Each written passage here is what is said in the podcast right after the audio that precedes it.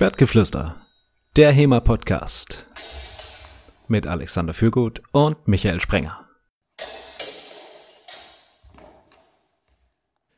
Liebe Hörerinnen, liebe Hörer, heute Schwertgeflüster Episode 94 mit dem Thema Aller Wechsel ist schwer und ich habe mir heute einen Gast dazugeholt, nämlich von den Schwabenfedern aus Ulm, Alexander Fürgut.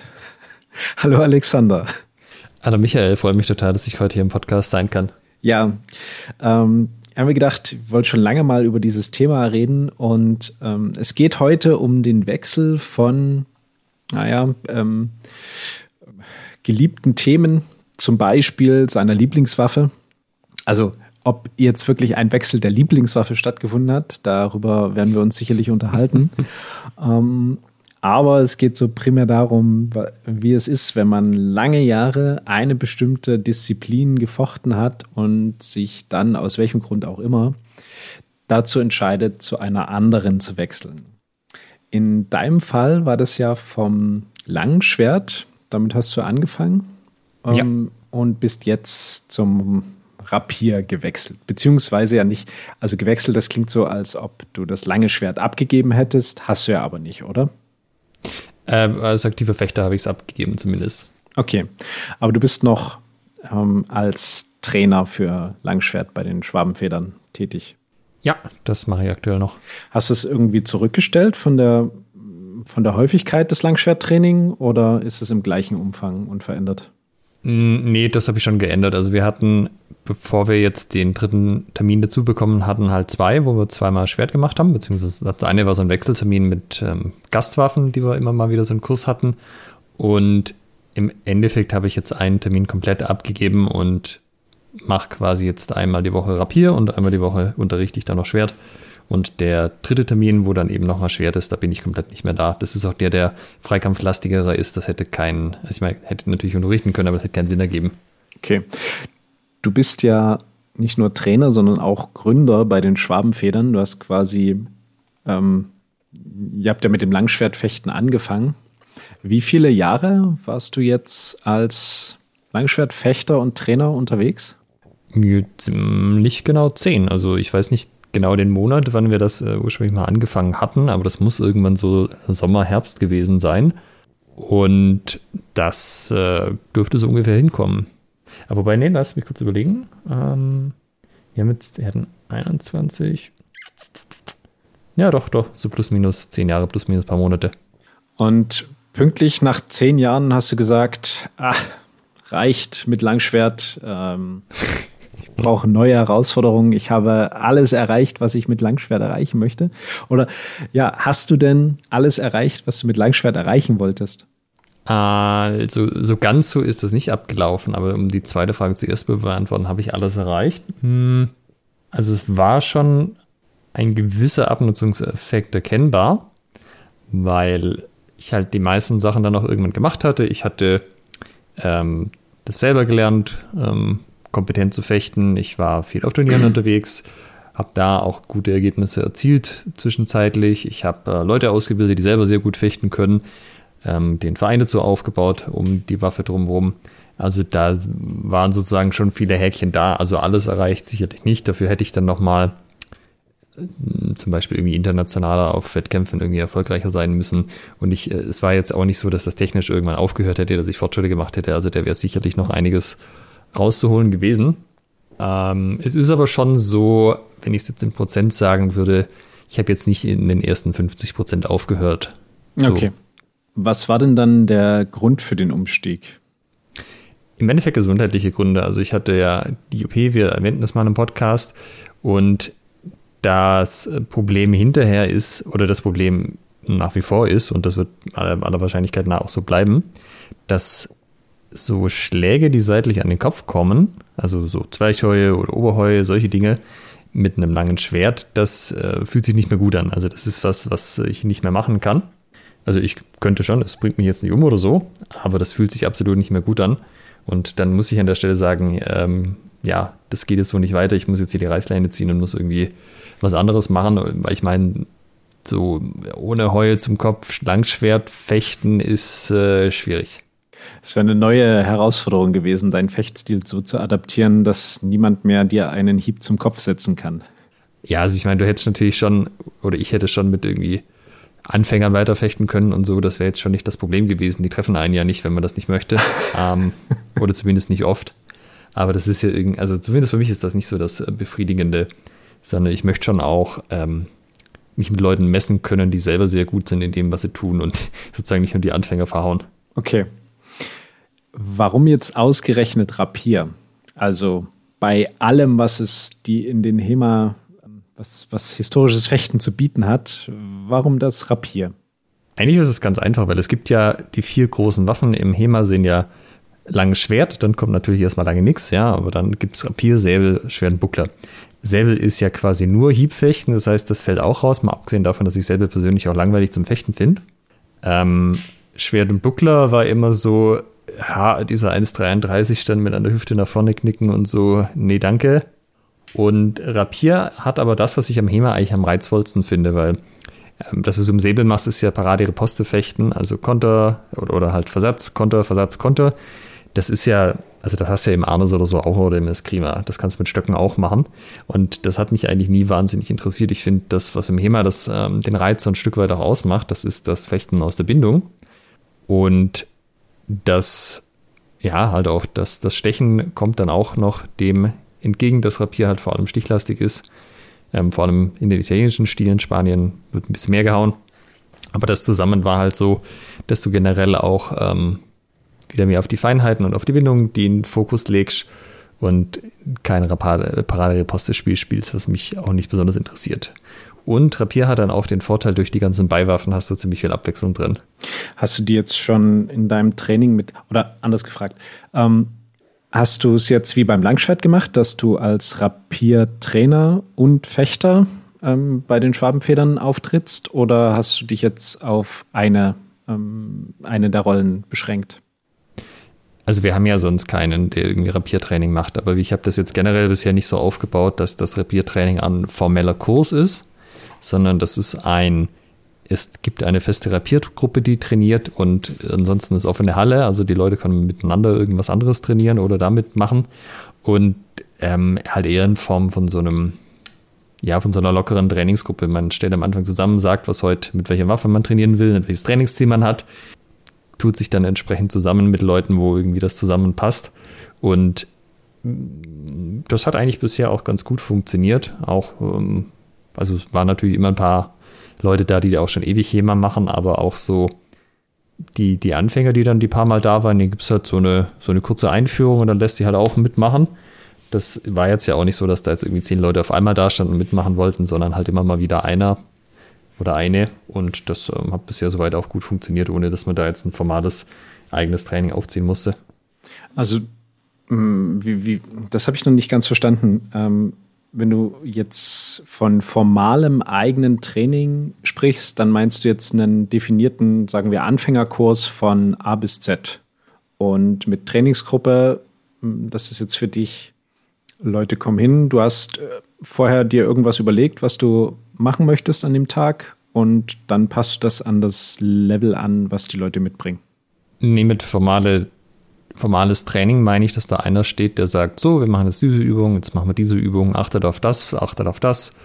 Ähm, mit Trainingsgruppe meine ich, ich sage, ich würde gern das trainieren, dann sagt jemand anders, ah, das ist super, das wollte ich auch trainieren, oder ich würde äh, das und das trainieren wollen, das passt ja gut zusammen, machen wir erst das eine, machen wir erst das andere. Und wenn da dann sechs Leute da sind und also drei Pärchen und jedes Pärchen macht eine andere Übung, weil das für die gerade passt, dann ist das auch in Ordnung. Ah, okay. Das heißt, ähm, du agierst dann nicht so wirklich als Trainer, oder? Ähm, nur in dem Sinne, dass ich ein, hey, ich hatte mir da Gedanken dazu gemacht. Hat sich nochmal jemand tiefergehend Gedanken dazu gemacht? Nee, okay, dann mache ich einen Vorschlag, was wir machen könnten. Dass das halt äh, von der Häufigkeit öfters von mir kommt, mhm. aber äh, nicht in dem Sinne, also keine Ahnung, ich gebe halt schon Tipps, wenn ich mit den Leuten irgendwie fechte, mir was auffällt, aber das ist ja auch nicht auf dem Niveau wie beim Langschwert, wo ich sagen kann, äh, rechte Schulter, oh ja, das war's, danke sondern ein, hm, ich habe die Vermutung, das könnte ein Problem sein. Lass uns das doch mal ausprobieren, ob es wirklich daran liegt. Okay. Wie, wie, wie wäre das, wenn jetzt jemand kommen würde und sagt, okay, pass auf Alex, ich hätte gern ein strukturiertes Training. Ähm, würdest du das dann umstellen oder würdest du sagen, mh, du kannst gerne ein strukturiertes Training machen? Ich nehme daran auch teil. Oder würdest du sagen, äh, du willst es bei dieser Trainingsgruppe belassen? Jetzt erstmal schon. Also das ist sicherlich noch ein Jahr oder so, wo das so weiterläuft. Als Trainingsgruppe. Dann, genau. Danach muss man gucken. Ähm, was es sind auch so Sachen wie, dass du halt erstmal überhaupt Leihausrüstung besorgst. Wir hatten jetzt zwar zwei Nylon-Rapiere da, also von mir und meiner Freundin von Black Venture, die wir auch verliehen hatten. Aber wir haben jetzt äh, auch Stahlrapiere zum Verleihen gekauft, zwei Stück, die sind jetzt halt auch vor Weihnachten gekommen. Und die Sachen musst du halt alle erstmal aufbauen und Strukturen und für das ähm, Gesamtsystem halt auch einen besseren Überblick kriegen, bevor du dann äh, auch mit einem gewissen Selbstvertrauen dich dann hinstellen kannst und sagen kannst, so machen wir das jetzt, das sind die relevanten Teile. Okay. Ähm, du hast gesagt, sechs Leute seid ihr. Äh, ist es regelmäßig so die Gruppengröße oder schwankt das? Die Schwankungen sind noch ziemlich stark. Also du hast, ähm, also vier haben wir relativ oft erreicht, sage ich mal. Aber es sind halt auch öfters mal nur drei da und manchmal fünf. Das ist natürlich was anderes. Wenn du 20 Leute hast, dass von denen irgendwie acht bis zehn da sind, ist halt einfacher, als wenn du von äh, sechs Leuten versuchst, dass äh, jedes Mal vier da sind, sag ich mal. Hm, okay. Aber das wird schon. Das ist alles auch nur eine Frage der Zeit. Ähm, Zeit ist ein gutes Stichwort. Ähm, du hast damit letztes Jahr angefangen, richtig? Genau. Also der Plan war eigentlich vor zwei Jahren quasi im so Oktober äh, loszulegen. Da kam dann der letzte lange Lockdown, ja, der irgendwie sieben, acht Monate ging, je nach Bundesland. Und da davor hätte es eigentlich losgehen sollen und im Endeffekt ging es dann halt danach los. Also im Juni letzten Jahres habe ich gerade vorher nochmal nachgeschaut gehabt. Okay. Wie, wie hast du denn da angefangen? Hast du dir eine Quelle genommen und dir das selber erarbeitet oder hast du gesagt, inzwischen gibt es so viel Material, was Leute produziert haben, wo Leute irgendwie Content generiert haben. Ich gucke mir einfach an, was andere machen. Ähm, wie, wie hast du diesen, hast du etwas anderes gemacht als damals, als du mit dem langen Schwert angefangen hast? Und ja, auf jeden Fall. Also der Unterschied ist, als wir mit dem langen Schwert angefangen hatten, hatte halt keiner Peil von irgendwas. Dem, und es gab ja auch nicht großartig YouTube-Videos und so, halt so ein paar, wie die schon ein paar Mal erwähnten alten Gladiatoris-Videos und irgendwas ganz Altes von, von Zonhau mit Thorsten Schneier drin. Aber so, was dich, also das waren ja im Endeffekt Show-Videos, die halt so ein bisschen was demonstriert haben, aber nichts, was dich jetzt von A nach B transportiert. Also nicht als Lernvideo an sich gedacht. Und das war halt ein, man hatte ja sonst nichts außer den Quellen, dann hat man halt mit denen gearbeitet ähm, und sich das versucht zu entschlüsseln. Das jetzt habe ich komplett anders angegangen. Also jetzt muss ich weder bei HEMA noch bei generell kampfkünstlerisch irgendwie bei Null anfangen, sondern ich habe ja schon eine Basis fechterisch, auf der ich aufbauen kann. Ähm, ich habe das jetzt eher als Nachschlagewerk genutzt, so ein, okay, lass uns doch einfach mal ausprobieren, was man mit den Rapieren so tut und auch mit Rapier und Dolch. Und dann halt immer, wenn man an einen Punkt kam, so, hm, irgendwie fühlt sich das nicht gut an, irgendwie weiß ich nicht so richtig, was man an der Stelle macht. Na, was sagt denn die Quelle dazu? Oder was sagt YouTube dazu? Oder was auch immer, was man halt an Infos findet. Und dann sagt, das ist ja interessant, dann probieren wir das doch mal aus. Und wenn es gut war, machst du es so weiter. Und wenn es nicht gut war, dann suchst du weiter. Also es klingt so ein bisschen erfahrungsbasiert. Also hast du dich, habt ihr dann wirklich angefangen, ähm, wir probieren jetzt mal aus, hier irgendwie, zack, Zustechen, Bindung, irgendwas, ab, ihr seid in eine Situation gekommen, wo ihr wo sich wie du gesagt hast, komisch angefühlt hat und habe dann in die Quelle geguckt. Kann ich mir das so vorstellen? Im Endeffekt, also du fängst ja, wenn du Langschwert gemacht hast, kannst du einfach sagen, gut, wir lassen jetzt mal alle Hiebe weg und versuchen das mal, also den Rapier so zu verwenden, wie man ein Langschwert verwendet, außer halt, dass du diesen Stand hast, wo du seitlich stehst und nicht frontal. Ja. Und dann merkst du relativ bald so, hm, also irgendwie so zum Auffahren wie für so ein Absetzen mit so einer einhändigen Waffe, wo ich danach auch noch den Zeigefinger oder zwei Finger um die Parierstange geschlungen habe. Das fühlt sich irgendwie scheiße an. Wie, wie weit fährt ein Mann da eigentlich auf mit den Händen? Und dann guckst du halt in den Rapierquellen nach und siehst, ah, ich habe jetzt kein Bild gefunden, wo sie mehr oder weiter als bis Schulterhöhe raufgehen. Im einen oder anderen Text wird sogar erwähnt, äh, nicht zu übertreiben.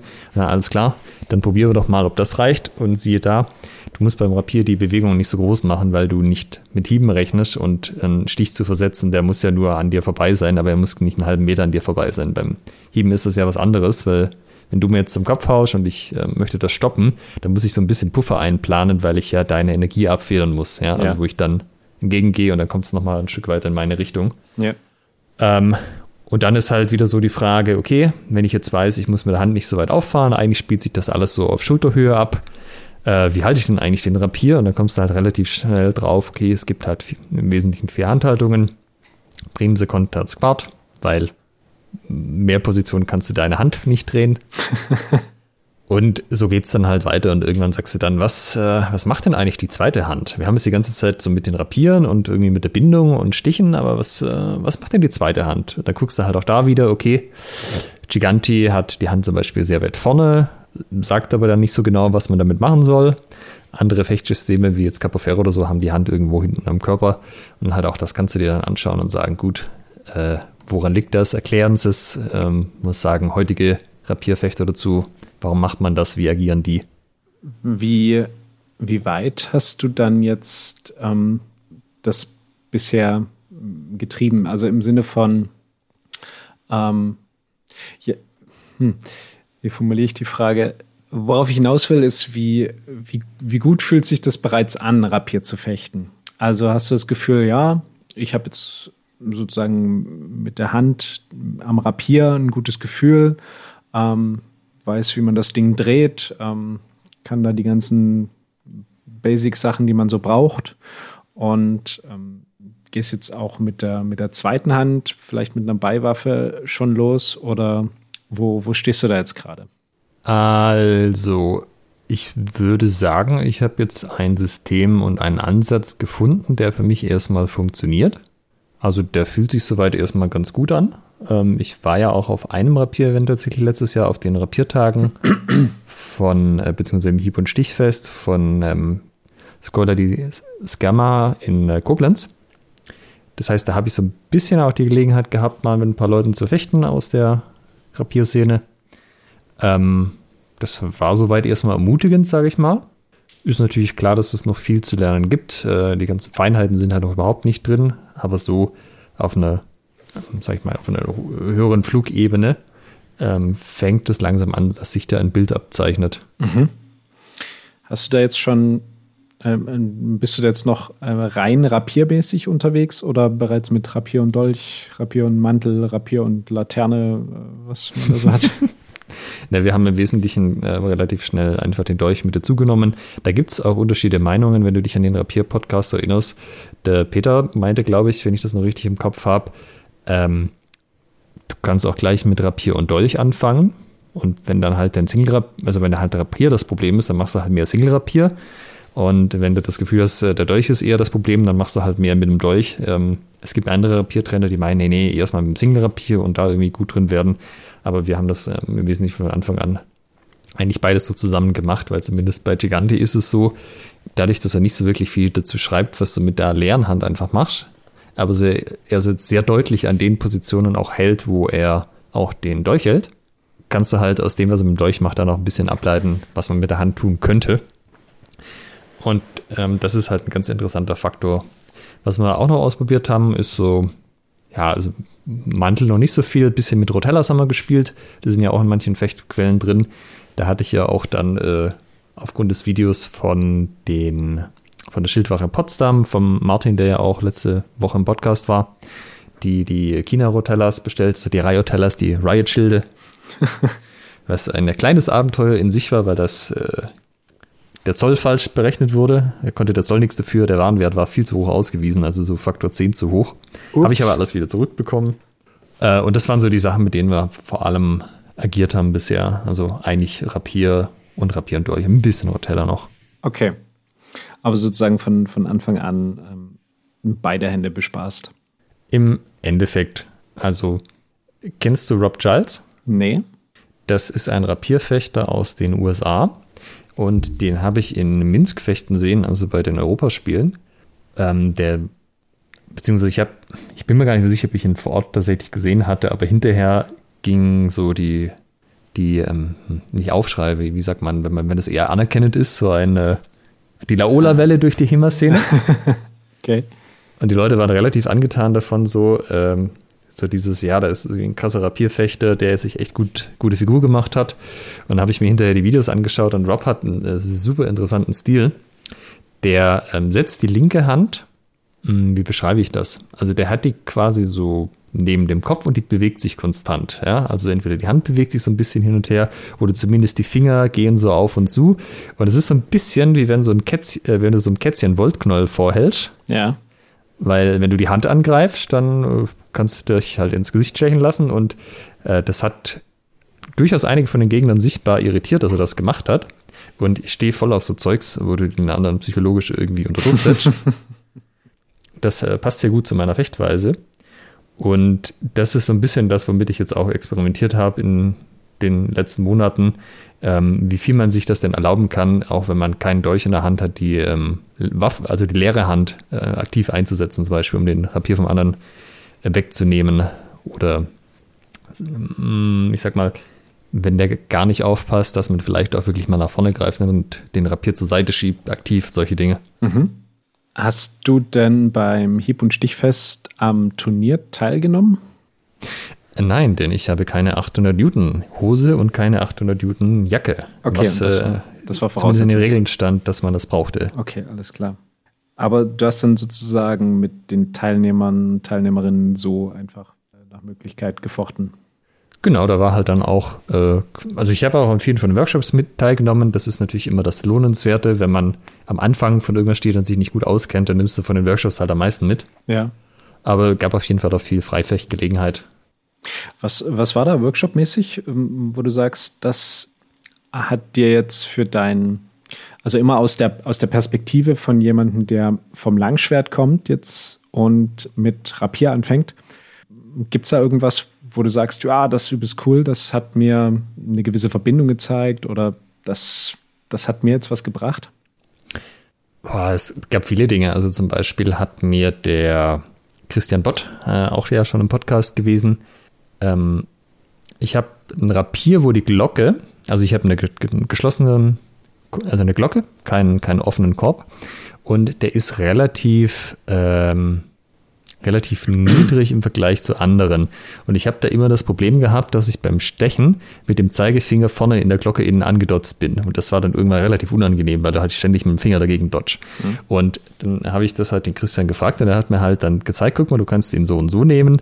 Du kannst äh, quasi die Finger spreizen, Zeiger und Mittelfinger und dadurch zieht es deine Hand in den Korb rein und dann bist du da aber auch fest drin. Also dann, dann schlackert da quasi nichts rum und so. Und das äh, ist natürlich erstmal eine Kleinigkeit, aber wenn du halt den Rapier schon super optimal hältst, das hat ja auf alles irgendwie Auswirkungen. Ja. Und das war so ein ziemlich toller Aha-Moment. Ähm, war gar nicht Thema des Workshops, das war einfach nur so eine Frage zwischendurch. Äh, das ist natürlich immer super, wenn du so Leute hast, die dann einfach sich intensiv schon mit auseinandergesetzt haben. Und ähm, was auch super war, war der, das Desa-Workshop vom Malte Melms und vom Chrisli Becker. Ähm, weißt du, wie das Tresa funktioniert, so im Groben? Äh, man, man, steht aufrecht und wirbelt das Rapier in Kreisbewegungen. Das ist das, was ich aus YouTube-Videos kenne.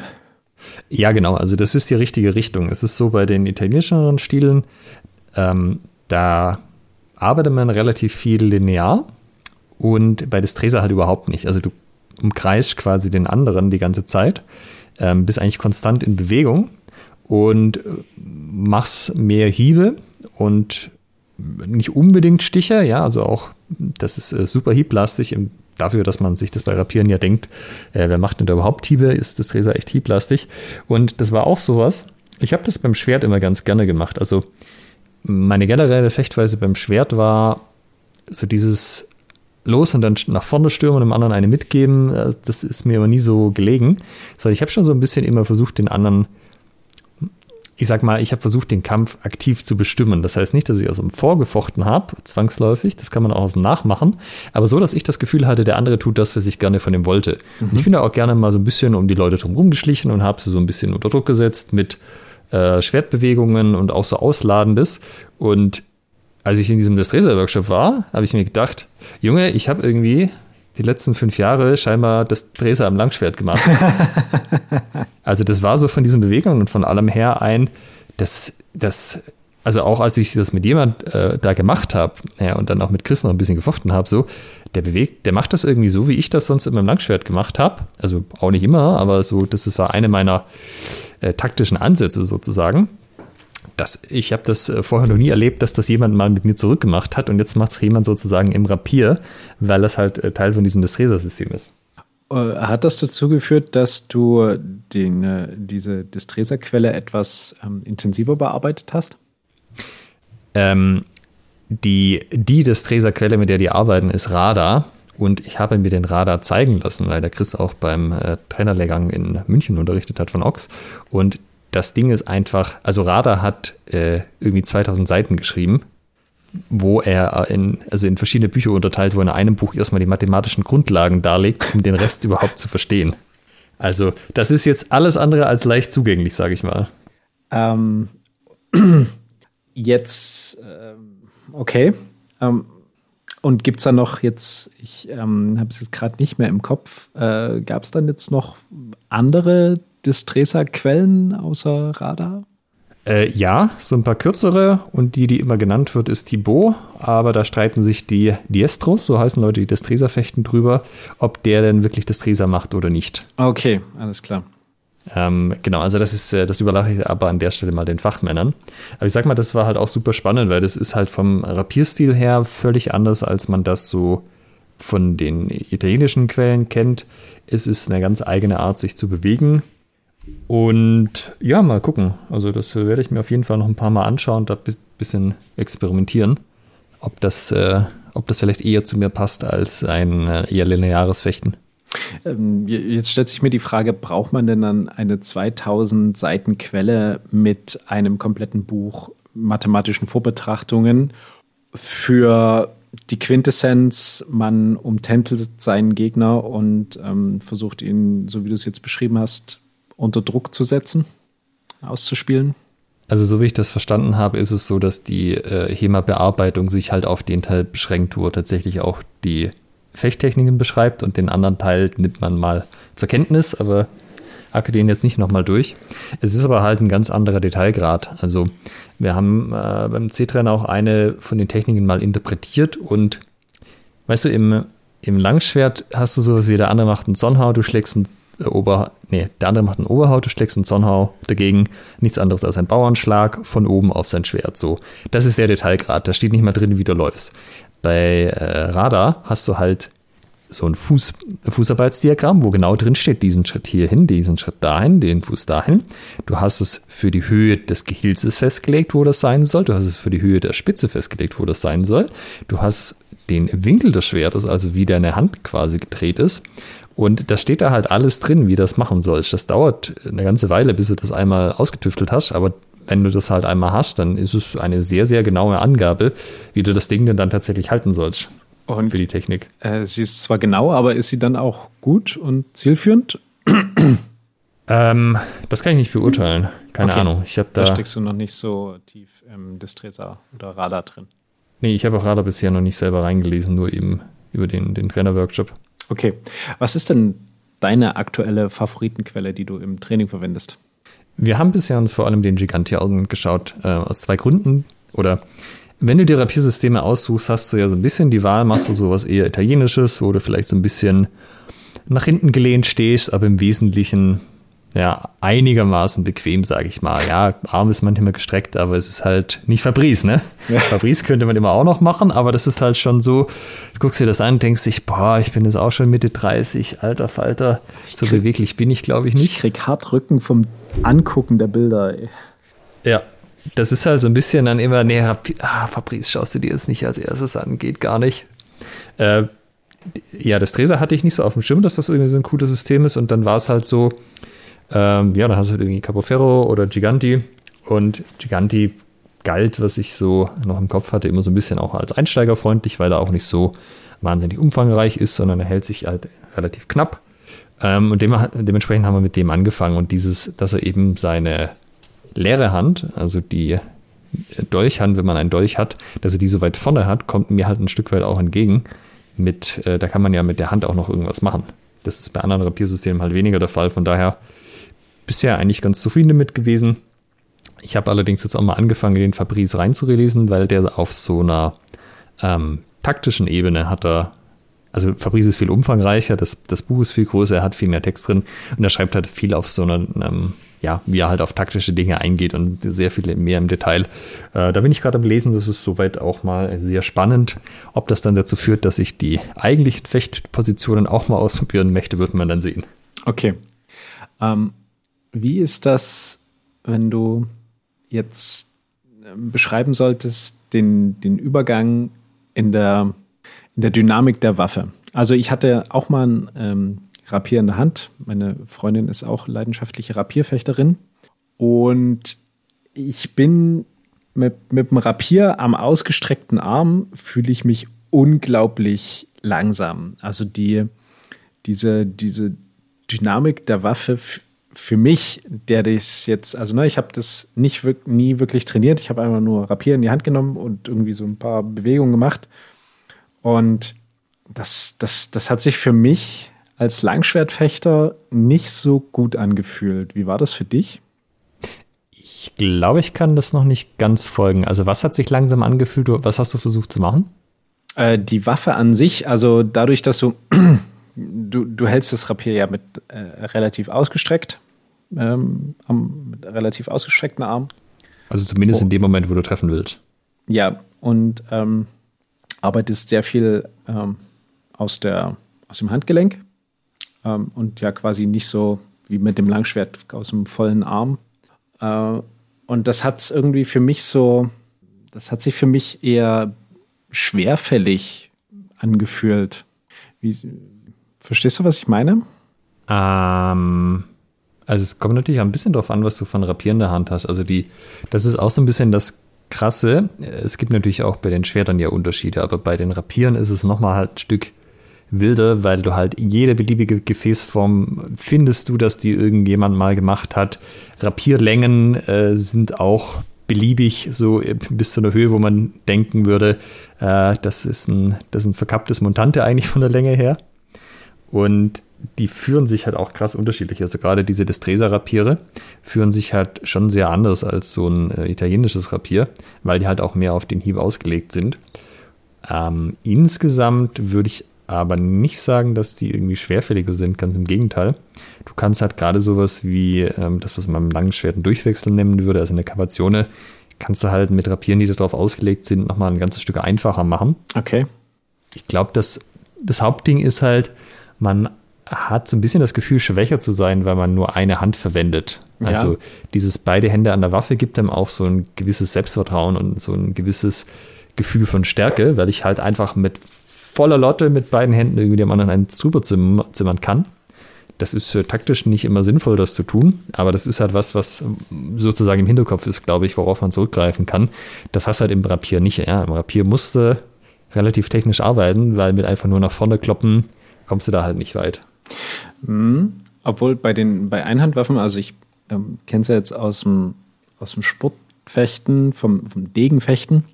Ähm, der Sportdegen, den empfinde ich auch als eine sehr dynamische Waffe. Ähm, da kann ich auch meinen Langschwertfechtstil drauf relativ leicht drauf adaptieren, habe ich gemerkt. Es gibt ein paar Sachen, die dann problematisch sind, aber da ist jetzt nicht so das Problem, dass es quasi eine einhändige Waffe ist und dass sie eben dann nur, nur für den Stich geeignet ist. Aber sie ist trotzdem irgendwie dynamisch. Und ich habe beim Rapier, die Rapiere, die ich bisher in der Hand gehalten habe, ähm, immer das Gefühl gehabt, die sind so ein bisschen, das ist alles so eine, so eine, so eine bisschen schwerfälligere Geschichte und nicht so, nicht so flink, dynamisch, explosiv. Also ich bin ja bei weitem jetzt noch kein Experte drin, aber ich habe auch schon jetzt Rapiere in der Hand gehabt, die waren halt relativ schwer, relativ lang und da war schon so ein bisschen gedacht, ich besetze die Mitte für mich und du kriegst mich da dann auch nicht raus. Mhm. Okay. Und wenn du so in der Hand hast, kann ich mir das schon gut vorstellen. Ähm, aber es gibt halt auch andere, eben gerade auch die Destresa-Rapiere, die, die fühlen sich halt schon so an, als würde man mit denen so aus dem Handgelenk raus und ein paar Hiebe schlagen wollen. Ne? Also ein bisschen, als würdest du ein äh, langes Schwert in die Hand nehmen und dann schon das Gefühl, das zeckt schon fast alleine dem anderen auf die Arme. Ah ja. Also das, das kann schon ein Punkt sein, je nachdem, was du da halt wirklich gehabt hattest. Ich glaube, dann ist Distresa wahrscheinlich, sollte ich mal zum Rapier wechseln, auch äh, das, das System meiner Wahl fürs, fürs Rapierfechten. Also ich finde es auf jeden Fall ultra lustig. Ich kann das jedem nur empfehlen, das mal ausprobiert zu haben. Mhm. Und ich meine, äh, Chris und Malte sind ja auch dabei, das in Deutschland ein bisschen weiter aufzuziehen. Ähm, ich denke, da wird noch viel kommen. Die nächsten Jahre bin ich auch, äh, blicke ich mit äh, viel Zuversicht in die Zukunft, was das Rapier in Deutschland angeht. Wie ist der, wie ist der Giganti von der, von der Körperhaltung? Wir hatten ja vorhin den Fabrice angesprochen, der so für Männer in unserem Alter dann äh, vielleicht doch nicht mehr die ja. Quelle der Wahl ist. Ähm, äh, dann das recht aufrechte aus dem Destresa und ähm, bei Giganti, für den du dich jetzt entschieden hast, wie, wie ist da deine Fechthaltung so? Oder deine Körperhaltung? Also er, steht, er steht auch relativ aufrecht. Also es ist so ein bisschen, bisschen Gewicht hinten, so ein bisschen nach hinten gelehnt, auch, dass man den Kopf vom anderen wegnimmt. Aber es ist halt, also nicht so dieses komplett mit durchgestreckten Beinen wie bei Destresa, ja, aber schon halt so ein wenn du einen Langschwertfechter nimmst, du drehst ihn auf die Seite, sagst ihm Knie lässt er gebeugt und jetzt gehst du noch mit dem Oberkörper ein bisschen, bisschen übers hintere Bein vom Gewicht her. Das ist ungefähr das, wie Giganti steht. Okay. Aber halt auch immer nur in der Hut. Sobald er den Stich macht, geht er halt entsprechend nach vorne mit dem Schwert und mit dem Oberkörper. Jetzt hast du vorhin ähm, gesagt, dass du diese Trainingsgruppe aufgemacht hast, ähm, aber ja schon ähm, ich habe es jetzt so verstanden, schon ein bisschen die, die Führung da hast. Also der bist, der im Allgemeinen den, den größten Input bringt da und die, die größte, also ähm, das größte Bestreben hat, irgendwas Neues auszuprobieren. Hat sich didaktisch, methodisch da irgendwas verändert zu deinem Langschwerttraining? Machst du jetzt irgendwas anders, außer dass ähm, die, die von dir beschriebene grundsätzliche Herangehensweise, obwohl das natürlich im Endeffekt eine Didakt, äh, didaktisch eine, eine, andere Geschichte ist? Ähm, also gerade so dieser Punkt Input reinbringen ist halt so ein bisschen das Thema tatsächlich.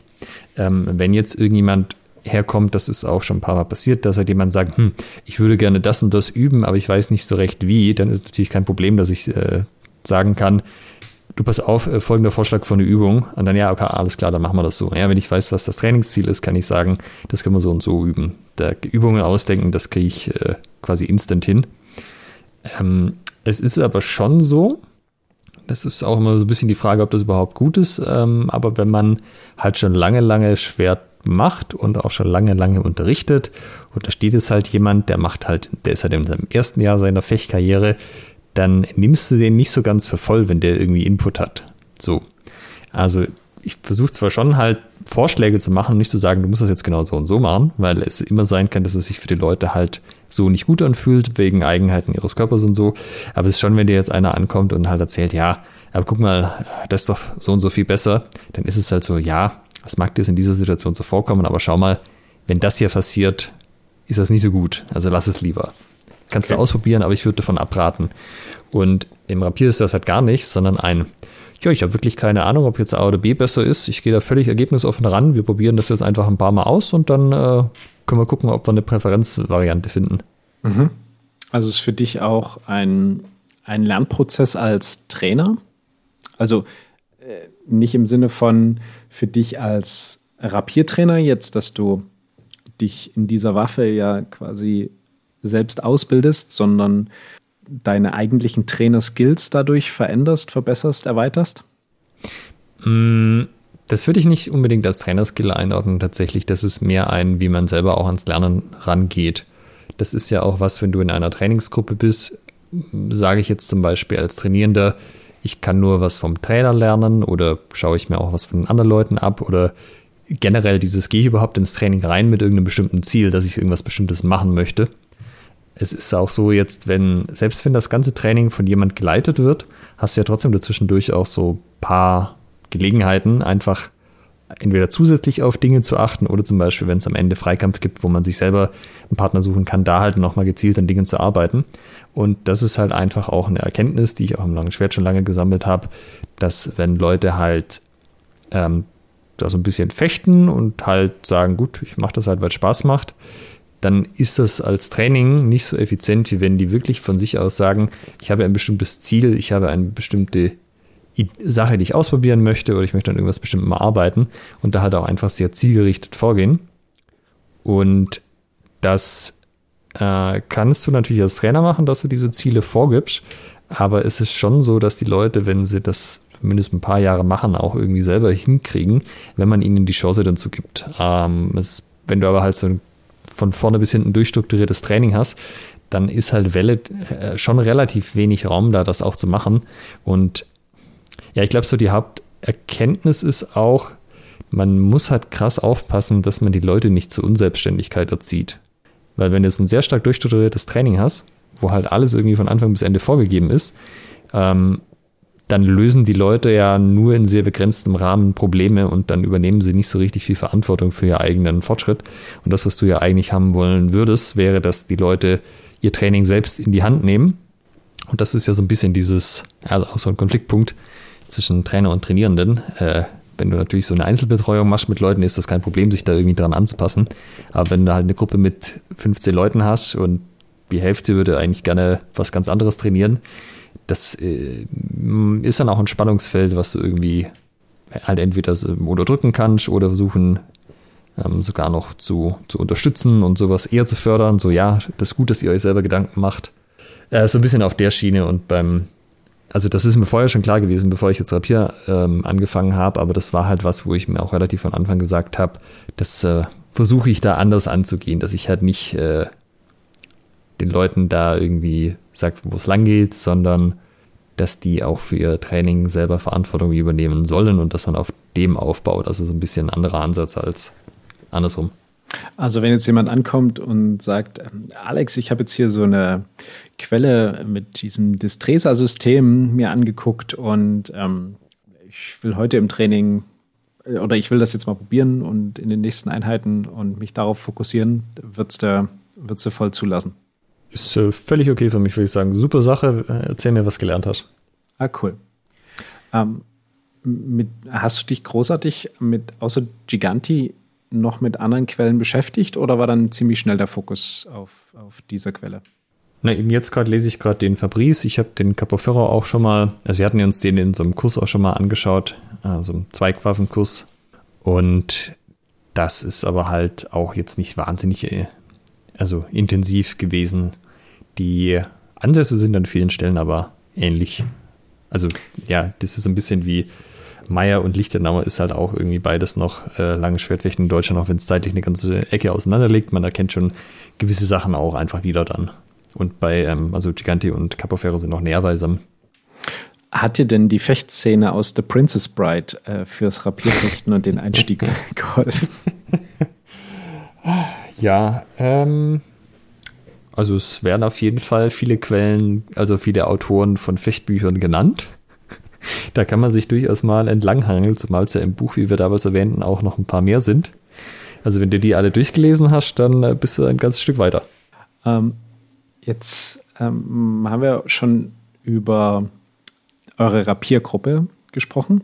Wie ist das beim Rapier im Vergleich zum Langschwert? Ist die Verteilung Männlein, Weiblein gleichermaßen? Sind es mehr oder weniger? Ich meine, okay, sechs Leute sind jetzt nicht unbedingt repräsentativ, aber welches Gefühl hast du als ähm, bei, beim, beim Rapier? Spricht das die gleichen Leute an wie langes Schwert oder ist es unterschiedlich? Boah, das kann ich eigentlich nicht so richtig sagen. Dafür ist es, wie du sagst, zu wenig und auch zu wenig lange. Es ist halt nochmal jetzt was ganz Neues. Also tendenziell gibt es halt schon ein paar Leute, die eigentlich schon ewig langes Schwert machen. Und so wie ich jetzt aus irgendwelchen gesundheitlichen Gründen das nicht mehr können, also das ist so ein bisschen auch unsere Invalidendivision an manchen Stellen. Ähm, und das andere ist halt auch, dadurch, dass es jetzt was Neues ist, ähm, du fängst halt vom Skill-Level her viel näher beisammen an als jetzt im Schwert. Also wenn du jetzt, äh, das sind halt die Unterschiede viel größer, einfach weil die äh, die, die, das Level, das sozusagen erreicht wurde im Verein, halt viel höheres ist. Das ist halt, und gerade halt dadurch, dass du jetzt nochmal eigentlich viel kooperativer an die Sache nochmal rangehst, weil halt jeder auch wirklich Input liefern kann. Ja, also selbst ein Anfänger kann ja irgendwie sagen, hey, ich habe mal hier was ausprobiert, was noch keiner von euch ausprobiert hat. Und dann sage, ah, das ist ja coole Sache, zeig mir das doch mal, was du da probiert hast. Ähm, das ist schon noch mal ein bisschen mental was anderes, glaube ich. Also ob das jetzt aber dazu führt, dass langfristig andere Leute kommen, weiß ich nicht. Hm. Was jetzt schon so war, ist, dass ein paar Leute, die jetzt halt auch aus anderen Kunden länger Pause gemacht hatten, gesagt haben, ja, ich fange dann vielleicht lieber im Rapiertraining, Schrägstrich offene Halle wieder an, weil da kann ich mir das auch von der äh, einfach alles so einteilen, dass es dann passt und dass ich irgendwie so einen langsamen Einstieg wieder machen kann. Hm. Dass es nicht gleich hier voll auf die Mappe gibt. Ja, vielleicht nicht voll auf die Mappe, aber so ein, boah, das habe ich auch schon mal, äh, da habe ich beim Ausfall auch schon mal weniger gelitten. Ja.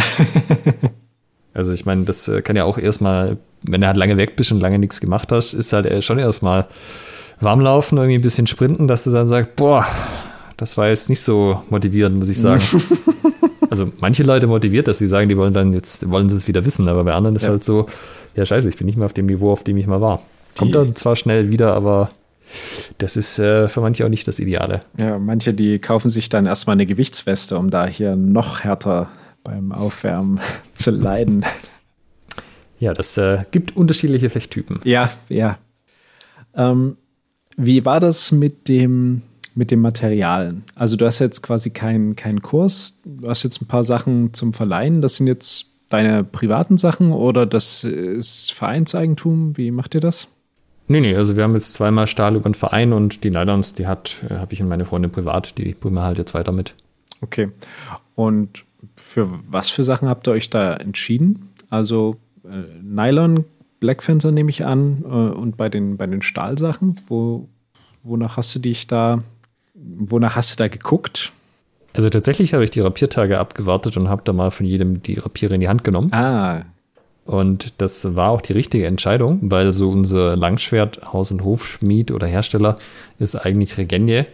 Und die Rapiere von Regenie finde ich aber echt nicht gut. Also der macht irgendwie riesig lange Griffe. Selbst wenn du die kürzeste Option wählst, die auf der Homepage hat, ist der Griff immer noch brutal lang für ein Rapier, also auch für einen italienischen. Keine Ahnung wieso. Die haben sich irgendwie überhaupt nicht gut geführt und ähm, tatsächlich haben wir jetzt auch die, die Leihrapiere sind jetzt zwei Stahls, äh, die Nobilis heißen die von Black Fencer auch. Das war mir auch, hatte ich überhaupt nicht auf dem Schirm, dass äh, Black Fencer irgendwann angefangen hat, Stahlwaffen zu machen und die auch wirklich gut sind. Ähm, da haben mich jetzt auch diverse Leute eben auf den Rapiertagen darauf angesprochen. Auch ein paar, die meinten, sie nehmen auch die Schwerter von Black Fencer, dass die super seien. Und tatsächlich dann eben in die Hand genommen und auch festgestellt, dass das echt einen guten Eindruck macht und davon haben wir uns jetzt zweimal geholt. Was kosten die?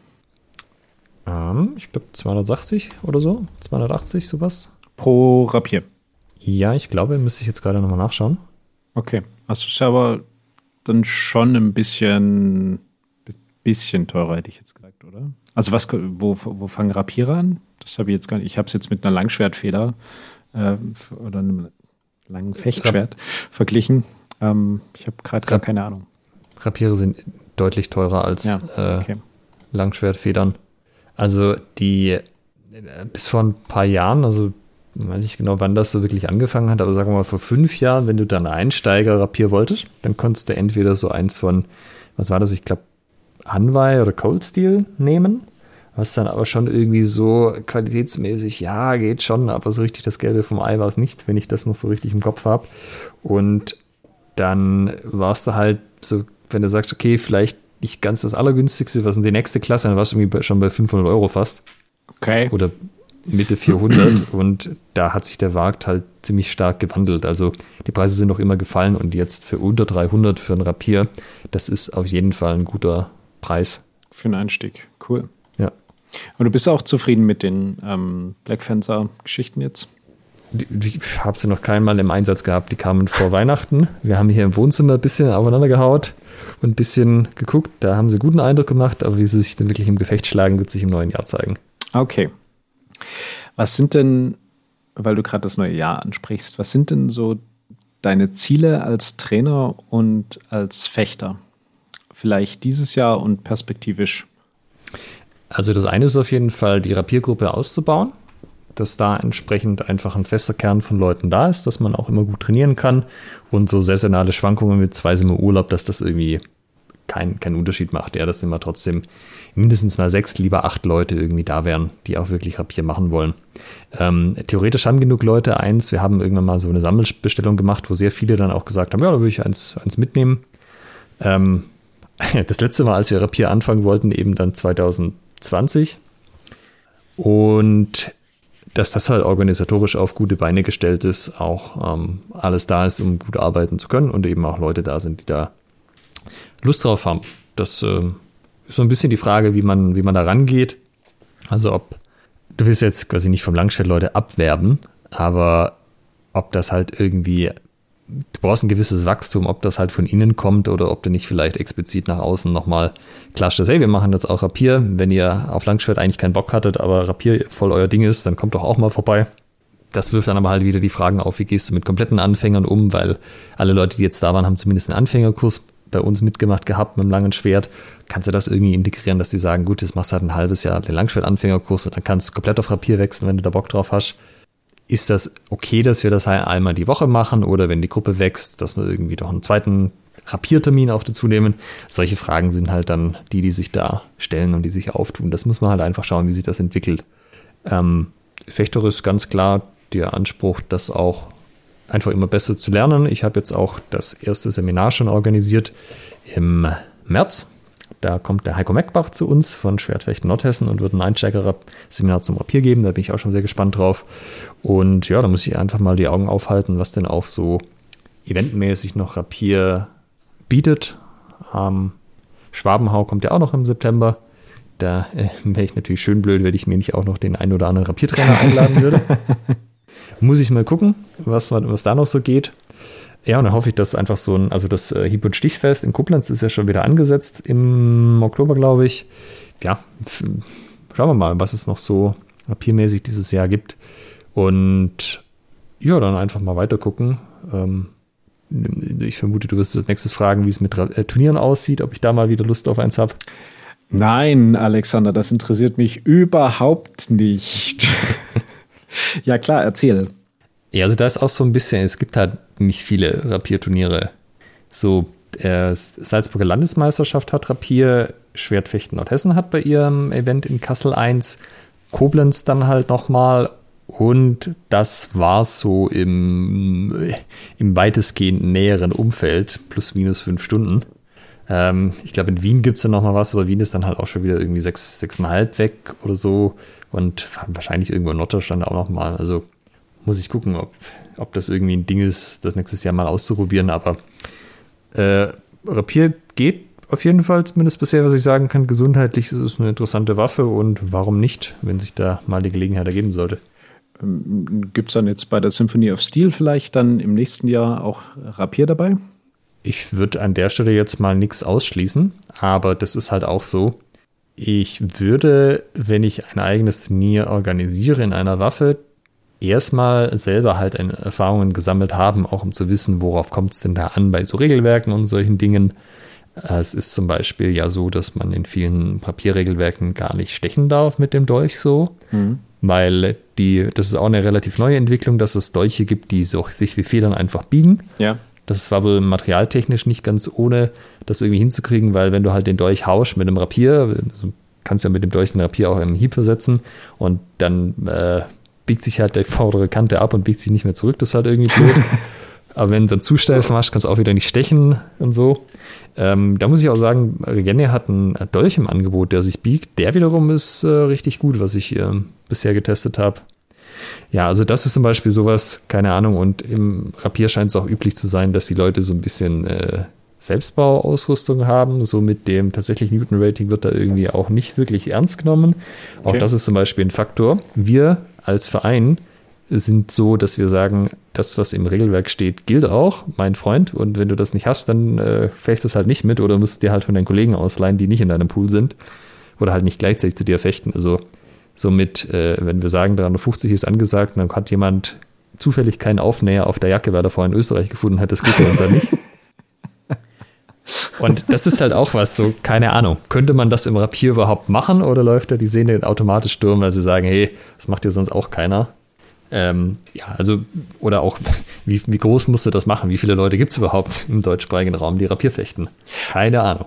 Ähm, hast du das jetzt nicht ein bisschen durch das Hieb- und Stichfest mitbekommen, wie groß da die Szene ist? Ich glaube, da waren irgendwie 50, 60 Leute da. Das ist auf jeden Fall mal nicht schlecht. Es kamen ja auch Leute bis von Wien runter. Ich kann jetzt halt nicht sagen, wie groß da, also wie, wie repräsentativ das war, aber ich hatte schon den Eindruck, dass die meisten, die man so mit Rapier verbindet, auch tatsächlich da waren. Ja. Das ist äh, besser, als ich gedacht habe, tatsächlich. Ich habe auch zwischendurch mit den ähm, Organisatoren gequatscht, die waren auch relativ happy, wie es dann gelaufen ist, was ich so mitgenommen habe. Und ja, ähm, an sich kann man damit arbeiten, aber es gibt halt viele Unbekannte, also keine Ahnung. Weiß ja nicht, ob das irgendwie äh, zum Symphony passt oder ob du das nochmal parallel machst und das, ähm, ich meine, Swordfish macht das auch so, dass du einfach zig verschiedene Turniere an einem Tag hast. Ja, aber das Symphony dieses Jahr ist ja auch rappelvoll ausgebucht, also gucken wir erstmal, ob das Corona-bedingt stattfindet, A und B, ob wir das organisatorisch dann alles so über die Bühne kriegen, wie wir uns das gedacht haben. Ähm, Würdest du, wenn es, wenn es vom, vom Dachverband einen Rapierkader gäbe, würdest du daran partizipieren als Fechter? Ist das wieder so mit einer Woche lang Trainingslager? Ja. Ah, ich glaube dann nicht. Aha. Also so intensiv ähm, wird es dann nicht oder was, was, warum machst du das an dem Trainingslager gerade fest? Ich mag halt, also generell Trainingslager eigentlich nicht so. Ich habe da im Langschwert nie groß das Gefühl gehabt, dass ich da irgendwie signifikant Fortschritte gemacht habe. Okay. Dafür war es aber halt ein ziemliche, ziemliches Investment zeitmäßig, weil in einer Woche kannst du natürlich auch irgendwo anders in den Urlaub fahren. Und ja, auf der anderen Seite wäre es wahrscheinlich so, im Rapier wird es tatsächlich auch, also wäre ich mir ziemlich sicher, dass es ziemlich viel bringen würde, weil du dich halt dann intensiv damit auseinandersetzt. Aber jetzt die, die Selbstverpflichtung einzugehen, das irgendwie regelmäßig zu machen, ah, weiß ich nicht, ob ich da Lust drauf habe. Also diese Woche Trainingslager ist auch das Hauptding, was mich eigentlich am äh, Langschwertkader abgeschreckt hat. Das mhm. ist eigentlich was, wo ich nicht groß Bock drauf habe. Okay. Wie würdest du jetzt den, bei wie viel Prozent würdest du die Transformation vom Langschwert zum Rapierfechter äh, ansetzen, die du bisher durchgemacht hast? Also wenn ich das Wissen, was ich über das Rapier habe, mit dem Vergleich, was ich vom Schwert habe, dann äh, sind das halt irgendwie maximal 10 Prozent. Also so, ich hatte jetzt den Eindruck, auch bei den Rapiertagen, wenn ich das so ein bisschen mit den Leuten gefochten habe, so von dem, was du an Ergebnissen hast, ist es vielleicht schon irgendwo so im Mittelfeld. Ob das jetzt oberes Mittelfeld war oder unteres Mittelfeld, keine Ahnung. Ähm, aber so schon ganz okay. Jetzt nicht so, dass man denken würde, dass ich jetzt zu dem Zeitpunkt erst ein halbes Jahr Rapier gefochten habe. Aber mhm. ich habe ja auch viel, viel Feuer gefochten mit Schwert. Aber wenn ich mir das so überlege, beim, also nehmen wir, nehmen wir mal nochmal den Zornhauer als Beispiel. Ich hoffe, die Rapierfechter können folgen, aber ich probiere es mal. du willst ja beim Zornhauer, wenn du der Zornhauende bist, haben, dass deine Spitze zum Gegner ausgerichtet ist, dass du dem dann zum Beispiel ins Gesicht oder zum Hals oder zur Brust stechen kannst. Ja, soweit noch bei mir? Ja, ja. Und jetzt, wie mache ich das? Ich kann das halt irgendwie so schlagen und versuchen so einzuschätzen, dass wenn ich dann die gegnerische Klinge treffe, halt von dem zurückschneiden, also von, von dem von der Gegenenergie, die ich kriege durch den Kontakt, dass ich dann halt zufällig richtig rauskomme. Das geht halt spätestens dann schief, wenn der andere durchwechselt, also wenn er mich ins Leere laufen lässt. Ähm, dann kann ich versuchen, einfach mit purer Muskelkraft den Hieb wieder zu stoppen, sodass er halt dann richtig rauskommt. Äh, das ist aber halt alles nicht so geil, als wenn ich das über die Körperarbeit mache. Wie mache ich das mit der Körperarbeit? Naja, wenn ich beim Hieb einfach so schlage, dass ich während des Hiebes beide Arme strecke und die auch gestreckt lasse, also vor allem die hintere Hand, dann zeigt meine Spitze zum Gegner, insofern ich auch einfach aufrecht stehen bleibe und nicht die Schulter runternehme. Also wenn ich die hintere Hand zu mir ziehe, also die am Knauf, dann kommt die Spitze runter. Wenn ich die Schulter runternehme, kommt die Spitze Richtung Boden. Wenn ich mit dem Oberkörper nach vorne neige, kommt die Spitze auch Richtung Boden. Wenn ich das alles nicht mache und aufrecht stehen bleibe, Schultern gerade, Brust offen, beide Hände gestreckt, dann komme ich so raus, dass halt die Spitze zum Gegner zeigt, die Hände tief sind. Und das ist äh, eine viel einfache Art und Weise, den Zornhaut zu schlagen, weil dann muss ich das nicht mit purer Muskelkraft machen. Es ist viel weniger anstrengend, es funktioniert viel besser. Das jetzt mal so im Groben. Es gibt natürlich ein paar Details, die man dann sich nochmal angucken muss. Aber das sind halt so Sachen, die kann ich dir halt fürs Schwert äh, sagen, für die ganzen Huten, für die ganzen Hiebe und so. Weißt du, so dieses, was muss ich machen, um mir das Leben da einfacher zu machen? Wie kann ich es denn machen? Dass es wirklich gut funktioniert und dass es nicht nur so ein, ich habe es schon so irgendwie hingepusht bekommen und es war auch einigermaßen okay eigentlich, aber ah, so richtig gut ist es halt nicht. Und von den ganzen Details und von den ganzen Ansätzen habe ich halt im Rapier sowas von überhaupt keine Ahnung. Also das fängt mit dem Griff an, was ich jetzt erzählt hätte, was Christian Bott mir gezeigt hatte, wie man, wie man da greifen kann. Ähm, geht weiter zu, zu der generellen Körperarbeit. Ähm, ja, da gibt es einfach noch sehr, sehr, sehr viel äh, zu lernen. Würdest du dir denn wünschen, dass noch mehr Langschwertfechter zum Rapier äh, wechseln in, in Deutschland? Warum gerade Langschwertfechter? Also Weil du vom Langschwert zum Rapier gefecht, äh, gefechtelt, gewechselt bist. Ach so. Ich glaube, das macht keinen Unterschied. Also, ob die Leute jetzt vom, vom Langschwert dahin wechseln oder ob die neu dazukommen, ist, glaube ich, erstmal wurscht. Ich sag mal so, wenn Leute innerhalb der Szene wechseln, ist es natürlich sehr wahrscheinlich, dass sie mit Langschwert kommen, einfach weil das 90 Prozent der Standorte machen. Aber ähm, ja, ich glaube, das ist, das ist erstmal egal, woher die Leute kommen. Es ist aber eher so, dass sie halt äh, wahrscheinlich ein paar Jahre das gemacht haben müssen, um sich ein gewisses Wissen und Niveau auch anzueignen. Von daher am besten fangt er jetzt an. Dann können wir uns äh, quasi austauschen und bis in fünf Jahren hat dann jeder von uns so eine ganze Menge eigener Erkenntnisse und dann haben wir als äh, das Gesamtwissen der Szenen irgendwie weitergebracht oder so. Okay, ähm, jetzt sind wir schon ganz, ganz gut in der Zeit hier mit dem Podcast. Ähm, vielleicht zum Schluss noch, was würdest du mit deiner bisherigen Erfahrung, also ähm, jetzt ein ja, wie viel ist es jetzt? Ein halbes Jahr, etwas mehr als ein halbes Jahr Rapierfechten. Mm, und dem, dem, dem Wechsel sozusagen vom, vom Langschwert dahin. Was würdest du jemandem raten oder mit auf den Weg geben, der das jetzt auch vor sich hat? Der merkt, Langschwert ist aus welchem Grund auch immer nicht mehr so Weapon of Choice und ich fange jetzt mit Rapier an.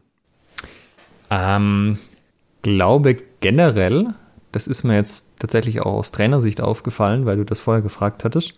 Wenn du Leute hast, die schon sehr viel Erfahrung haben, die muss, die würde ich ein Stück weit anders behandeln oder anders an die rangehen als Leute, die jetzt frisch anfangen, so.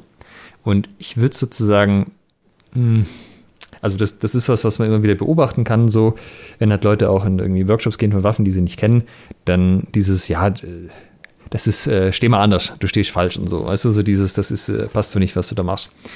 Dadurch entwertest du ja aber die Erfahrung, die die Leute selber gemacht haben. Und ich würde da eher rangehen und zu sagen, okay, anstatt jetzt zu versuchen, da einen neuen Start zu machen, worauf kann ich denn aufbauen? Also, wenn die Leute sich auf eine bestimmte Art und Weise schon bewegen, was davon passt denn gut zu dem, was sie machen? Was kann man quasi nochmal weiter fördern, akzentuieren und was passt nicht so gut? Aber halt in so mit dem Dialog mit den Leuten so, hm, hast vielleicht gemerkt, das war jetzt irgendwie, irgendwie nicht ideal, oder? Ja, ja, stimmt, stimmt, stimmt. Was kann man da stattdessen machen? Ja, vielleicht ein bisschen seitlicher stehen im Rapier. Ja, okay, kann ich probieren, weißt du, so auf der Schiene. Ähm, dass du halt nicht versuchst, die Leute sozusagen umzuerziehen, sondern ähm, weil wenn du, wenn du wieder von Null anfängst, dann ist es halt so, du bist quasi auf dem Gipfel, hast eine super Aussicht, Langschwert, Tip-Top, alles super. Und jetzt heißt es, gehst bitte wieder ganz ins Tal runter und kämpfst dich von neuem mühsam diesen Berg hoch. Das ist halt, glaube ich, auch sehr frustrierend und das habe ich jetzt auch selber nicht so gemacht, sondern halt stattdessen gesagt, was kann ich denn schon, was ich einfach weiter nutzen kann. Ähm, und dann versuche ich halt auch so weiterzuarbeiten, wie mir das auch vorher Spaß gemacht hat, also mit, mit viel Freifechten zum Beispiel und mich auf dem, dem Ganzen zu nähern und jetzt nicht zu sagen, okay, jetzt mache ich erstmal das nächste halbe Jahr so ein paar Fußarbeitsübungen, bis ich das irgendwie komplett umgestellt habe, sondern halt eine ähm, Evolution als einen Neustart zu probieren. Ich weiß nicht, was das langfristig für Effekte hat, das wird man sehen. Das ist wahrscheinlich diese berühmte Frog-DNA, von der man in HEMA ja immer so viel gehört hat, wenn die Leute halt vor 20 Jahren aus dem Eskrima oder so kamen und da halt ihre Bewegungsmuster mitgebracht haben. Aber ich glaube zumindest langes Schwert und halt die ganzen HEMA-Waffen sind sich ähnlicher als ein HEMA-fremdes System aus dem asiatischen Raum, wenn du das versuchst zu übertragen. Und ich denke, dass das ist eher so ein Ansatz, ähm, sich auf die Teile zu fokussieren, die Spaß machen und auf denen aufzubauen und halt, wenn man, wenn man an einen Punkt kommt, dass okay, so geht's, so geht's hier nicht weiter, dann nochmal zu gucken, woher das kommt und äh, dann vielleicht zu sagen, okay, da muss ich ein paar alte, liebgewonnene Gewohnheiten abstellen, aber halt nicht von Anfang an sagen, du weißt nichts, mein Schüler, fang doch mal bei Null an. Okay, dann letzte Frage, die mich interessiert. Sind Sportfechter beim Rapier genauso ätzende Gegner wie beim Langschwert? Schlimmer. Okay. äh, wir hatten ein paar Mal einen da zu Besuch Ähm, weiß nicht mehr, warum der da irgendwann nicht mehr gekommen ist. Der, der hat irgendwie gemeint, er ist jetzt nach Ulm gezogen und wollte halt hier bei den, also bei unserer Sportfechtabteilung anfangen, ist er dann zufällig äh, auch mal bei uns gewesen, weil die an dem Tag gerade kein Training hatten, was eigentlich ganz cool war. Und du hast natürlich am Anfang schon gemerkt, er hat versucht, so, so, so dieses ganz locker aus dem Handgelenk, wie es beim Degen oder so machen kannst, mit Papier zu probieren. Das hat halt gar nicht funktioniert. Aber die Lerngeschwindigkeit, die er an den Tag gelegt hat, also sie ihm so ein paar Tipps gegeben hast, war halt schon relativ beachtlich. Also er, er, hat sich jetzt in den paar Malen halt natürlich nie komplett an das Gewicht gewöhnt und daran, wie sich der Rapier führt. Aber so die, das Lesen vom anderen und auch so die überraschenden Aktionen. Wir hatten es ja, glaube ich, in der letzten Folge oder so mal irgendwann von, und dann sticht dir halt einfach mal einer ins den Fuß. Ja. Äh, das war schon cool. Also, das war schon super interessant, auch so, das mal ähm, quasi zu sehen, was der dann sich auch so für Blößen schnappt und was dem wichtig war. Interessanterweise auch tatsächlich äh, hatte der dann auch so gleich gefragt, ja, sind das eher italienische oder spanische Rapiere? Mhm wo ich auch ein bisschen überrascht war, dass das jemand aus dem Sportfechten weiß. Und dann habe ich mit ihm ein bisschen gequatscht, hat sich herausgestellt, dass er irgendwie auch die ganzen Matt Easton Videos rauf und runter geschaut hat. cool.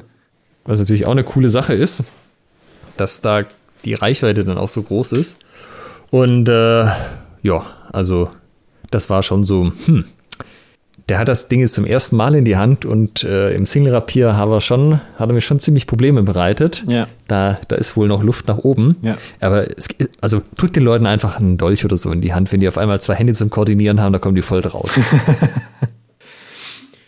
okay, das ist so eine, eine schöne Zusammenfassung. Wenn ihr Sportfechter im Training habt, einfach den eine zweite Waffe in die Hand geben, dann seht ihr nicht ganz so alt aus. Wie ist es denn eigentlich bei dir? Also ich meine, hast du mal irgendwann ernsthafter mit einer zweiten Waffe geliebäugelt? Ich meine, du hattest mal erwähnt, dass du dir ein Säbel geholt hast. Ja, äh, das ist auch jetzt der aktuelle Stand. Ähm, denn ich habe mir diesen Säbel geholt und abgesehen davon, dass dann nicht mehr so viel lange mit Training war hier in Sachsen, ähm, ist mein äh, Gruppe jetzt auch noch nicht so in dem Umfang, dass ich jetzt sagen könnte, ah, hier habt ihr mal Bock, ihr da auf Säbel. Ähm, wahrscheinlich wäre aber Säbel nach wie vor meine, meine Zweitwaffe der Wahl. Okay. Ähm, weiß nicht, vielleicht ist das auch so stumpfes Trumpf, ne? Mein, genau mein Ding. Ähm, ja, mal gucken. Bin auch mehr so der Hiebfechter. Okay. Ja, das, das ist schon auch ganz interessant. Das habe ich jetzt auch bei den verschiedenen Rapierfechtern beobachtet. Also ich meine jetzt ähm, heutige Leute, die das fechten. Es gibt halt einige, die fechten so, sagen wir mal, sehr feinfühlig. Also die, die sind überhaupt nicht explosiv die meiste Zeit, bis halt auf in dem Moment, wo sie dann tatsächlich zustechen. Ja, aber so kleine Bewegungen, gemütliches Vor und zurück, oder ja, nicht gemütlich, sagen wir eher präzises Vor und zurück und halt andere, die machen halt eher so ein bisschen den, ich stimme dann mal rein, Langschwert, äh, Conan. Ja. Also da, da ist die Bandbreite schon auch sehr groß und im, um, so, so ein bisschen, weil du das auch vorher fragtest, hatte ich schon das Gefühl, so im Schwert hast du schon immer so ein bisschen, bisschen Schmackes muss schon dabei sein, weil du einfach für manche Sachen auch ein bisschen Impuls brauchst. Jetzt zum Beispiel auch wieder Zornhau oder so oder Zweihau. Ja. Und das ist im Rapieren nicht unbedingt so. Also es gibt zum Beispiel auch Rapierstile, jetzt ähm, auch eher so zum Beispiel im italienischen Raum. Da ist es halt so, Bindung, Bindung ist da nicht. Also wenn der andere versucht anzubinden, dann wechselst du durch. Dann machst du eine Kavatione. Mhm. Und ja, eben dann das Treser, der, der sehr stark auf Bindung fechtet und also im, im schwer zu fechten, ohne mal zwischendurch in die Bindung zu gehen, wäre schon ganz schön schwierig, weil irgendwann schafft es der andere halt auch zu versetzen, meistens. Ja, ja.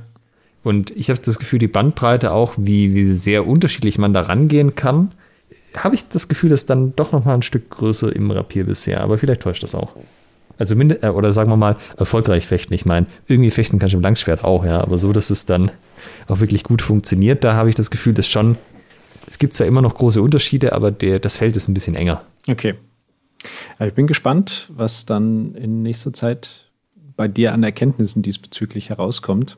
Ähm, mal vielleicht irgendwann mal noch eine, noch eine weitere Folge, in der wir die dann zusammentragen und mit meinen Erkenntnissen aus dem Säbelfechten dann vergleichen. Ja, da vielleicht auch noch ganz interessant. Ähm, dieses mit dem Bindung war halt auch so, das haben wir uns irgendwann im Training dann gefragt, so, nehmen wir da eigentlich Bindung auf oder nicht? Oder so ein bisschen? Ja, also bei Giganti schreibt zum Beispiel auch, du sollst dein Rapier dem anderen auf sein Rapier legen, dass du quasi deins oben hast. Und dann halt auch so, drücke ich da jetzt aktiv? Ist es so ein leichtes Antatschen oder wie auch immer? Und wenn du halt dann andere Rapierquellen anschaust, dann stellst du halt auch fest, manche sagen auch ganz klipp und klar, ja, nö, also da irgendwie mehr als ganz leichten Kontakt ist nicht. Und äh, zum Beispiel gerade auch Thibaut, der, wo sich ja drüber gestritten wird, ob das äh, Destresa ist oder nicht, der hat ein ganz cooles Feature, der hat nämlich Schatten eingezeichnet unter den Schwertern. Ja. Das heißt, du hast quasi die Seitenansicht, wie halt in den anderen Quellen auch. Und von der Seite sieht das so aus, als wären die im Klingenkontakt. Ja. Wenn du aber die Schatten anguckst, die nach unten auf den Boden projiziert werden, siehst du, ah, die sind überhaupt nicht im Kontakt. Das sieht nur von der Seite so aus. Ja. Und sowas ist halt auch so ein, weißt du, wenn du aus der Langschwellecke kommst, was, das kann man in Bildern ausdrücken? ist das überhaupt erlaubt? Was ist das für eins Quelle? Also es ist ja also ja, die Infos, die da einfach drinstecken, sind einfach sehr, sehr viel äh, umfangreicher und sehr, sehr viel detaillierter. Und ich, das ist schon was, was irgendwie auch ganz cool ist, ja, weil du musst halt nicht alles komplett alleine irgendwie Rätsel raten. Also, also natürlich davon abgesehen, dass es heutzutage einfach mehr Material gibt, aber die, die Quellen an sich sind halt schon sehr viel genauer und äh, also es ist nicht so eine Herkulesaufgabe, da einfach nochmal bei Null zu anzufangen, sondern du sagst, äh, so ein bisschen wie Urlaub, weißt du? So, klar, du guckst auch in die Quellen rein, aber da steht so genau drin, das geht schon. Cool. Gibt es noch etwas, was du zum Thema aller Wechsel ist schwer ähm, unseren Hörern, Hörerinnen und Hörern mitteilen möchtest? Also tatsächlich ist es schon schwer. Ich weiß nicht, ob das jetzt so rüberkam. Nee, es kam eigentlich ziemlich locker flockig. Also du hast gemeint, ja, die Rapiergruppe, dann ja, sechs Leute mal da und dann gehen wir da so vor und entwickeln uns dann so Step by Step. Also es wirkt jetzt sehr, sehr Fortschritte machend. Das ist auch so. Du machst natürlich starke Fortschritte in sehr, sehr kurzer Geschwindigkeit, aber es ist halt trotzdem ein harter Schlag fürs Ego, weil du äh, so gefühlt Langschwert so gut drauf hattest du warst jetzt vielleicht nicht der König der Welt, aber der König in deinem kleinen Teich sozusagen. Und äh, auch dieses, weißt du, ich habe gedacht, wenn dann äh, wieder irgendwie größere Gemischt-Events sind nach äh, Corona so, dann kommen bestimmt ein Haufen Leute her und wollen mit dir fechten, weil äh, entweder weil sie sagen, hey, das, was du im Podcast erzählt hast, ist irgendwie cool, zeig mir das doch mal, oder sagen, hey, also im Podcast aber ganz schön hier dicke Lippe riskiert, was du kannst, zeig mal, was zeig du kannst ja. hier. genau. Äh, Wäre beides völlig okay für mich gewesen, weil ich halt das Selbstvertrauen gehabt hätte, an der Stelle zu sagen, ja, ähm, passt. Ich muss jetzt nicht irgendwie jeden Kampf gewinnen, aber ich kann mich dem auf jeden Fall stellen. Das ist äh, alles gar kein Problem. Ich äh, kann so gut fechten, das passt schon. Und jetzt steigst du aber halt um und denkst erstmal so, wo ist hinten, wo ist vorne, wie funktioniert das alles? Und du machst halt schon, auch wenn ich jetzt, wie gesagt, versucht habe, dass das nicht ganz so krass auftritt, erstmal halt einen großen Rückschritt von ein, ich weiß hier irgendwie, jetzt nicht alles, aber schon sehr viel, glaube ich zumindest, zu eigentlich habe ich ja keinen wirklichen Peil, was hier überhaupt abgeht und natürlich wird das besser und das ist jetzt auch das erste halbe Jahr schon besser geworden, aber das ist schon, ähm, das ist schon erstmal schwierig, vor allem wenn es auch nicht ganz freiwillig jetzt äh, kam das irgendwie mit sich selbst zu vereinbaren, weil man hat ja auch so ein gewisses Bild von sich. Man ist ja jetzt äh, in der HEMA-Szene nicht einfach so äh, irgendein Fechter, sondern man ist irgendwie ein, ein Langschwertfechter oder so. Man hat einen gewissen Rang und Namen. Ja, genau. Und die gleiche Frage stellt sich natürlich auch mit dem Training geben. Ich meine, ich mache das jetzt noch im langen Schwert. Ich habe jetzt auch zehn Jahre lang Wissen angehäuft, aber kann ich das jetzt einfach beliebig lange weitermachen oder nicht? Weil ich selber kann jetzt ja nicht mehr so wirklich gut neue äh, Sachen rausarbeiten. Also stagniere ich dann einfach oder kriege ich das irgendwie anders mit, so von Leute beobachten, schauen, was diese machen und davon irgendwas ableiten. Also das muss theoretisch so funktionieren, weil das in vielen anderen Sportarten ja auch so ist, dass die Trainer äh, schon seit 20 Jahren nicht mehr aktiv auf dem Platz stehen oder im Schwimmbecken sind oder was auch immer. Aber das sind halt schon so äh, Fragen, die sich dann stellen, die das alles auch nicht so, nicht so einfach machen. Weil auch so dieses, hm, das habe ich das irgendwie zehn Jahre lang gemacht, ist das jetzt alles weg? Ist das jetzt alles auf einmal entwertet so ein bisschen? Ja, quasi Ticket ist abgelaufen, Gutschein ist weg. Und das ist aber halt alles, was das hat ja mit dem, was tatsächlich passiert, überhaupt nichts zu tun. Das ist alles nur in meinem Kopf drin. Das ist rein, wie ich mit der Situation umgehe, wie ich da mental an die Sache rangehe. Und ja, das ist, glaube ich, der, das ist das, was wirklich schwierig ist. Und das ist, äh, glaube ich, auch so eine, so eine Phase einfach, wo man Anfang durch muss, wo man echt äh, komplett das Gefühl hat, man, man steht hier direkt vor der Wand. Aber ich sag mal, ich bin da noch nicht durch, aber es wird auf jeden Fall schon besser. Sehr schön. Dann wünsche ich dir maximale Freude weiterhin beim Rapierfechten und auch beim Langschwertfechten. Wir haben ja immer noch ein, da wir noch nie gegeneinander gefochten haben. Wir haben auf jeden Fall schon gegeneinander gefochten. Ich weiß ganz genau, ich habe dir voll auf deine ähm, ja, hier Koningloss gehauen. Ich habe das ganz äh, bildhaft in meinem Kopf. Mhm. Ich glaube, das sind aber die einzigen Bilder in deinem Kopf, die es davon gibt. Wie du es gerade so schön beschrieben hast, es ist nur in deinem Kopf. Äh, möglicherweise, das möchte ich nicht ausschließen. Naja, und äh, natürlich auch weiterhin eine, eine entsprechende Leistungsentwicklung. Ich glaube, da, ist, also was ich jetzt die letzte Stunde gehört habe, es klingt echt so, als ob demnächst auch von den Schwabenfedern ernstzunehmende Rapierfechterinnen und Fechter ähm, produziert werden. Also ich sag mal so, wir haben ja auch, was äh, das lange Schwert angeht, durchaus einen äh, nicht ganz zu unterschätzenden Einfluss auf die Szene gehabt, einfach auch, weil wir viele Sachen veranstaltet haben bei uns, Seminare, äh, Workshop-Events, was auch immer. Und ich werde auf jeden Fall auch mehr jetzt im Rapier machen. Also das, äh, wer da mal dafür dann nach Ulm kommen möchte, jetzt im nächsten Jahr oder die nächsten Jahre, ist natürlich auch herzlich eingeladen. Das ist ein schönes Schlusswort. In diesem Sinne, liebe Hörerinnen und Hörer, stay tuned. Äh, behaltet die Webseite der Schwabenfedern im Auge, wenn ihr euch für Rapier interessiert. Es wird das HEMA-Zentrum Europas werden. Schauen wir mal. Und ähm, ja, ansonsten hören wir uns bei der nächsten Folge Schwertgeflüster. Macht's gut. Tschüss. Ciao. Halt bitte noch nicht weglaufen. Ihr könnt diesen Podcast nämlich noch unterstützen. Wenn es euch gefällt, dann tut uns einen Gefallen, gebt uns ein Like auf Facebook oder bei Instagram oder bewertet diesen Podcast bei iTunes und unterstützt uns auch gerne auf patreon.com slash Schwertgeflüster, Schwertgeflüster mit UE und empfehlt diesen Podcast euren Freunden und Feinden weiter.